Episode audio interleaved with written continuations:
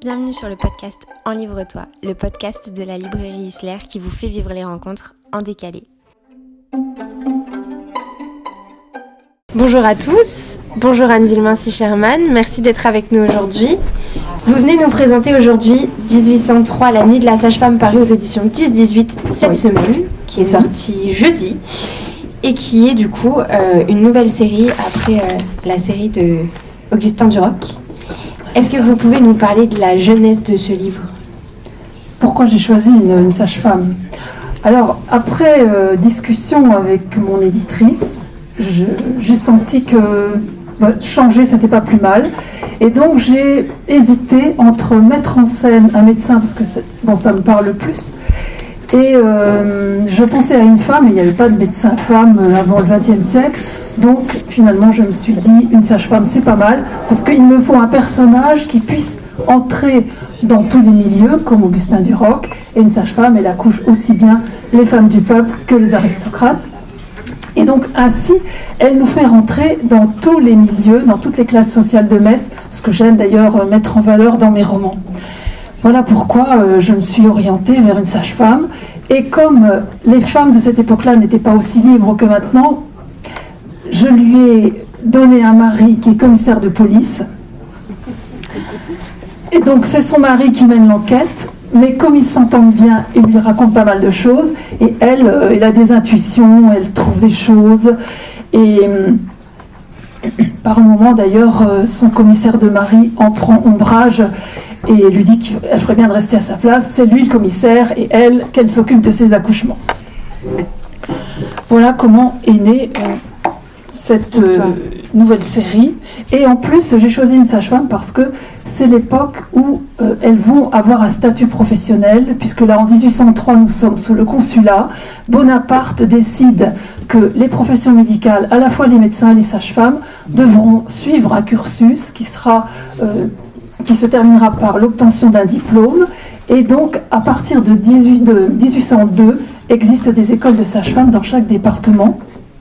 Et euh, Victoire, elle, euh, est allée passer son diplôme à Paris, à l'Hôtel Dieu. Et donc elle revient auréolée de ce prestige, et du coup le préfet va la nommer maîtresse sage-femme dans la toute nouvelle école de sage-femme de Metz, qui se, tient, qui se tenait à l'époque dans l'ancienne abbaye de Saint-Vincent qui avait été, euh, pendant la Révolution, évacué de ses religieux et transformé en toutes sortes de choses, dont le lycée impérial qui viendra le lycée Faber et aussi euh, l'école de sage-femme qui ensuite euh, a émigré ailleurs. Alors le livre commence sur un mort qui n'est pas mort, un homme enterré qui va appeler à l'aide et qui, au moment où on va le sortir de sa tombe, va mourir. C'est ça. Et avant de mourir, il dit assassiné. Donc on comprend qu'il s'agit d'un meurtre. Alors ces histoires de morts enterrés vivants, c'était assez fréquent à l'époque, puisque on enterrait les gens très rapidement par peur de la contagion.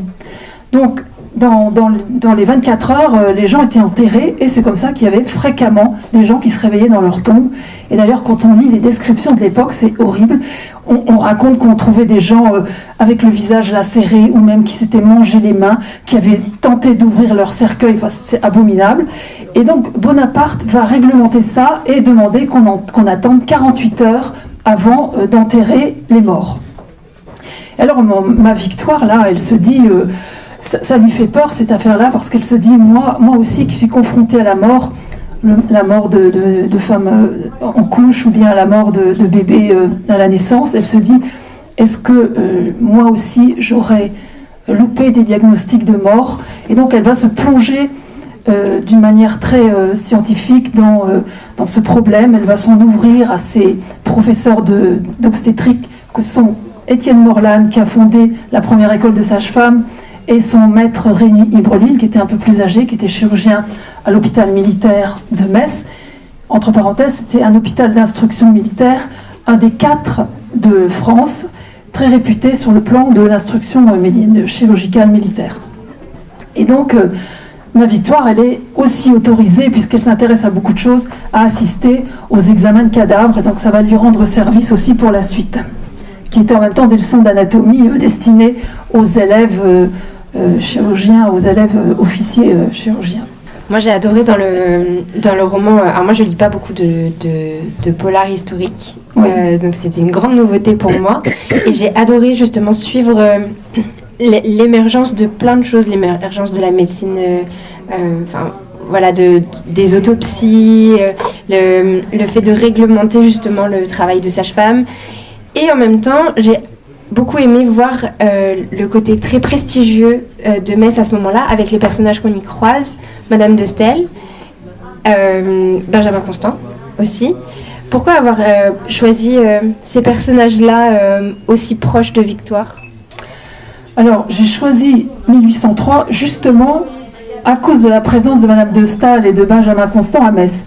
Si vous connaissez l'hôtel de la cathédrale, je vous engage à passer devant, ces places de chambre. Il y a une plaque qui commémore le séjour de Madame de Staël qui a duré 12 jours dans cet hôtel avec Benjamin Constant et Charles de Villers.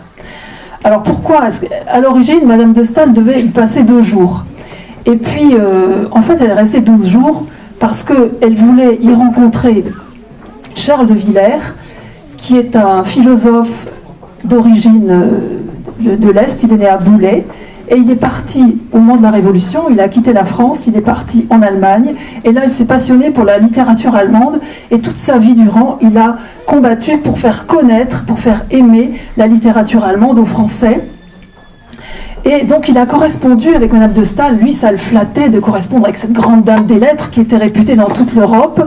Il correspond avec elle, et elle tombe amoureuse par lettres, et lui fait comprendre que Madame de Staël, de toute façon, elle était tout le temps amoureuse, de toujours de, personnes différentes, hein, bien sûr. Et donc, elle lui fait comprendre qu'elle aimerait le rencontrer. Et justement, lui part de l'Allemagne parce qu'il a une communication à faire à l'Institut. Il se dirige vers Paris. Il s'arrête à Metz parce que sa sœur habite à Metz. Il s'arrête quelques jours à Metz.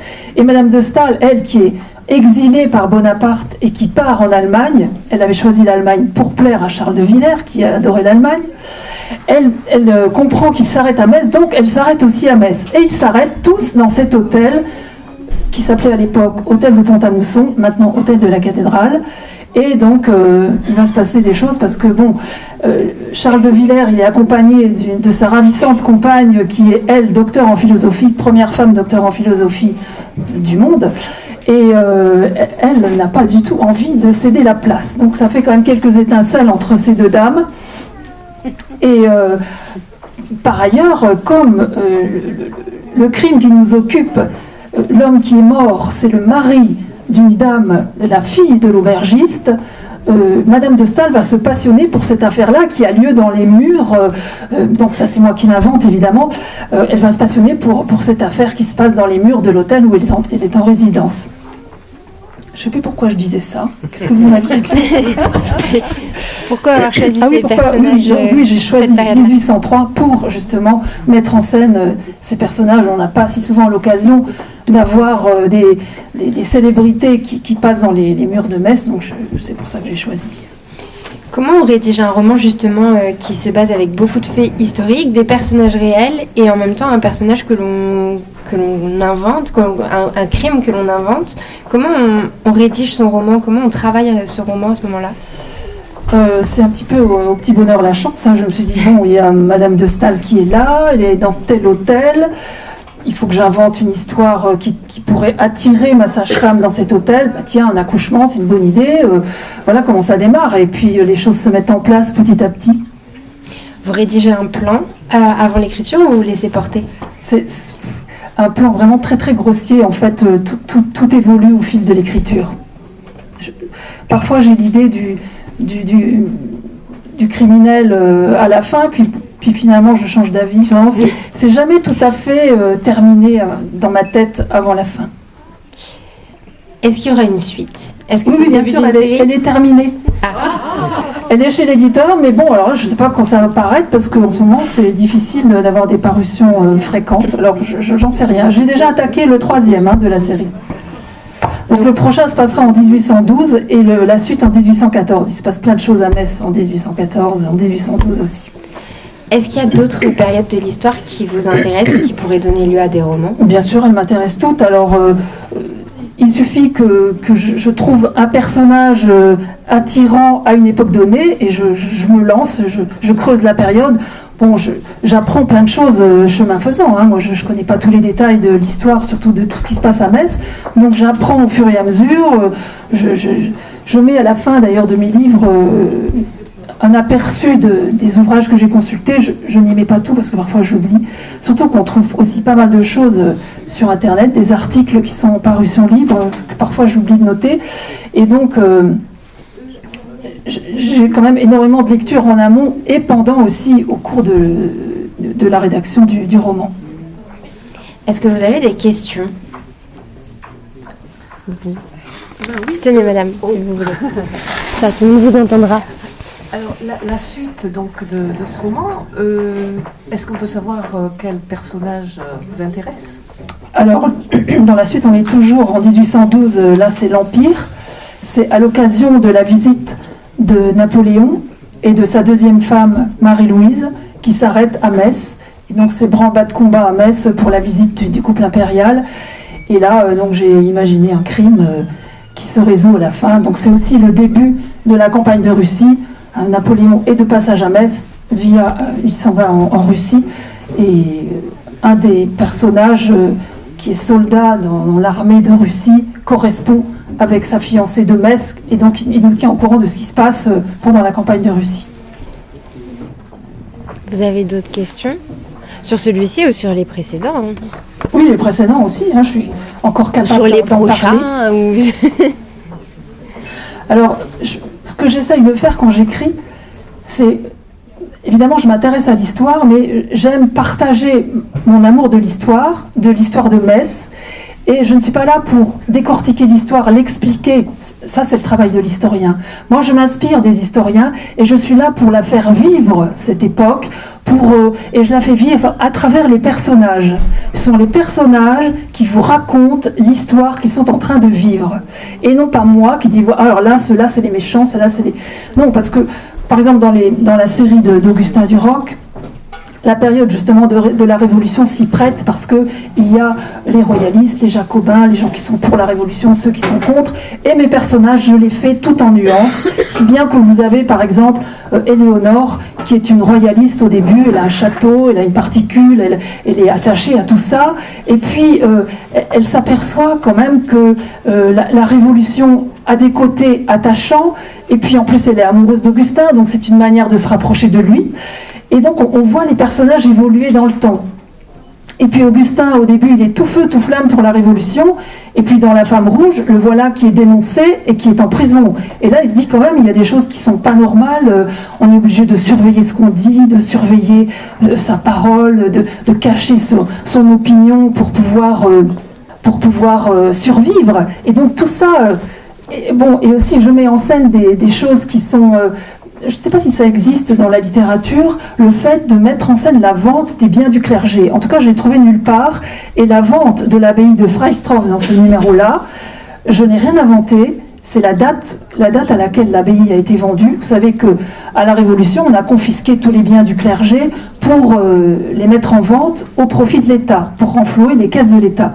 L'abbaye de Freistroff a bien été vendue en juillet 1792 les noms des protagonistes sont là. J'ai inventé évidemment la mise en scène. J'ai dû d'abord me documenter pour savoir comment se passait une vente à la bougie, j'avais aucune idée. Donc j'ai imaginé la scène, euh, l'intervention des, gens, enfin c'est une scène un petit peu amusante, je l'ai voulu comme telle, mais en même temps ça nous permet de voir euh, comment ça se passait une vente des biens du clergé et à qui ça profitait, les paysans voulaient avoir leur part, mais finalement c'était les gros euh, cultivateurs qui, avaient déjà plein d'argent, finalement, qui s'appropriaient ces terres. Donc on n'a pas eu euh, ce partage des terres entre les, petits paysans des villages comme c'était souhaité au départ, mais finalement ça, retournait dans les poches des gens qui avaient les moyens de se les payer. Je fais une grosse digression là, mais j'aime bien cette histoire. La question que je me pose au sujet de, l'héroïne, enfin, et puis de, ce roman qui vient de sortir, est-ce que les animaux ont de nouveau une certaine place dans le roman euh, Alors, j'imagine que par rapport à la période, évidemment, au 19e siècle, comment se déplacer beaucoup à cheval, euh, ils ont sans doute une place, mais c'est vrai que dans la série précédente, ils étaient souvent présents dans Guet-apens, euh, etc., dans dans plusieurs ouvrages, on les voyait. Est-ce qu'ils interviennent même subrepticement? Pas tellement, sinon qu'on on voit les chevaux euh, servir de, de moyen de transport, mais à part ça, euh, non. Il y a, bon.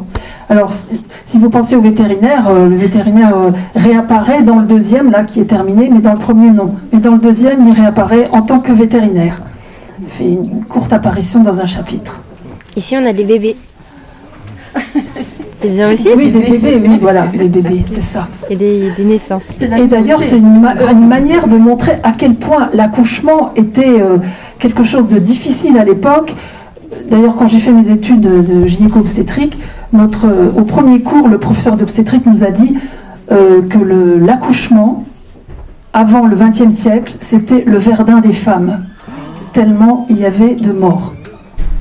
Donc on voit à quel point c'était difficile. Autant les accouchements euh, chez les vaches, ça se passait facilement, mais l'accouchement des femmes, ça a toujours été difficile. Et euh, les, matrones, c'est pour ça aussi qu'on a réglementé les professions médicales. Les matrones, elles apprenaient le métier avec leur mère, et puis elles voyaient comment ça se passait avec les vaches, et puis elles essayaient de reproduire, si bien que quand vous avez la présentation du bras d'un bébé, il ne peut pas sortir comme ça. C'est impossible. Il faut refouler l'épaule, essayer que la tête se présente en premier ou le siège, mais il ne peut pas sortir par l'épaule. C'est ce qu'on appelle une présentation euh, dystocique. Et là, qu'est-ce qui se passait? Les matrones, elles tiraient de toute leur force. Donc on avait des démembrements de fœtus, des déchirures euh, internes des femmes. Tout ça, c'est vraiment l'obstétrique avant le 19e, 20e siècle, c'était le verdun des femmes. Voilà. Et il n'y avait pas de césarienne. hein. Je vous rappelle que la césarienne, la vraie, elle est apparue au moment de l'anesthésie. Il n'y a pas d'anesthésie avant la toute fin du, du 19e siècle, début 20e siècle. Donc avant, on faisait des césariennes à des femmes qui étaient quasiment mourantes quand le mari disait sauver l'enfant. Donc on ouvrait le ventre, sortait le bébé. Voilà. Mais ensuite, euh, les femmes, elles mouraient comme ça, on ne pouvait pas ouvrir le ventre. Voilà. Elles mouraient d'épuisement parce que ça ne sortait pas et finalement elles finissaient par mourir. Donc ça, je le montre pas là. je, pas- je- je ne vautre pas là-dedans dans ce roman, mais je veux dire, je montre parfois des cas où on comprend quand même que c'est euh, que c'était difficile. Alors, autres livres, est-ce que c'est aussi l'histoire euh, de, de la Lorraine C'est toujours à Metz, ça se passe toujours à Metz. Toujours à Metz. J'ai pour ambition d'écrire une histoire de Metz à travers le roman. Alors évidemment, elle ne commence pas à la période gallo-romaine, puisque j'ai démarré dans le milieu du XVIIIe siècle parce que je voulais un vétérinaire qui pas n'existait pas avant. Et euh, donc c'est pour ça que j'ai démarré dans la deuxième partie du XVIIIe, mais je, je ne vais pas m'arrêter, mais ce sera toujours à Metz. On peut le regretter peut-être, mais bon, je trouve que, que Metz vaut le coup, je trouve, de la mettre en valeur euh, de cette façon. D'autres questions? Ben, justement, est-ce que vous trouvez que euh, y a une action à faire justement pour faire connaître le- les patrimoines euh, euh, locaux? Bah oui, bien sûr, oui, c'est- mon but en fait. hein, C'est ce que je fais. Je, défends à la fois la langue française parce que quand j'écris, je- j'essaye aussi de, me plonger dans l'époque et d'avoir un, un langage euh, au plus près possible de ce qui se disait à l'époque, sans, sans- tomber non plus dans, le, dans, la caricature. Mais euh, en, particulier, je ne m'interdis pas l'emploi de tous les temps de la conjugaison. Je, je, je n'ai pas peur du subjonctif imparfait. euh, je n'ai pas l'impression que ça alourdisse mon style. En tout cas, personne ne m'en a jamais fait le reproche. Donc voilà, je, je défends aussi la langue française euh, à tout craint.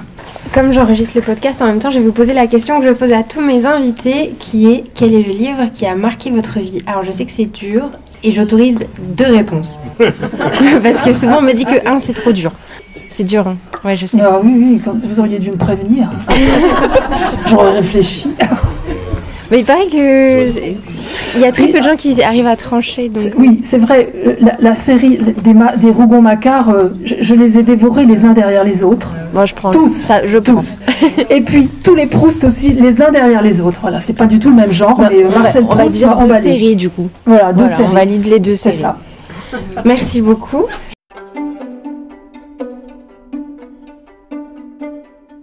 Merci de nous avoir écoutés. Et pour connaître toutes les informations sur ce podcast, n'hésitez pas à vous rendre dans la barre d'infos. Pour connaître les prochaines rencontres, allez directement sur le site isler.fr pour toutes les informations. N'hésitez pas à liker, à vous abonner et à très vite.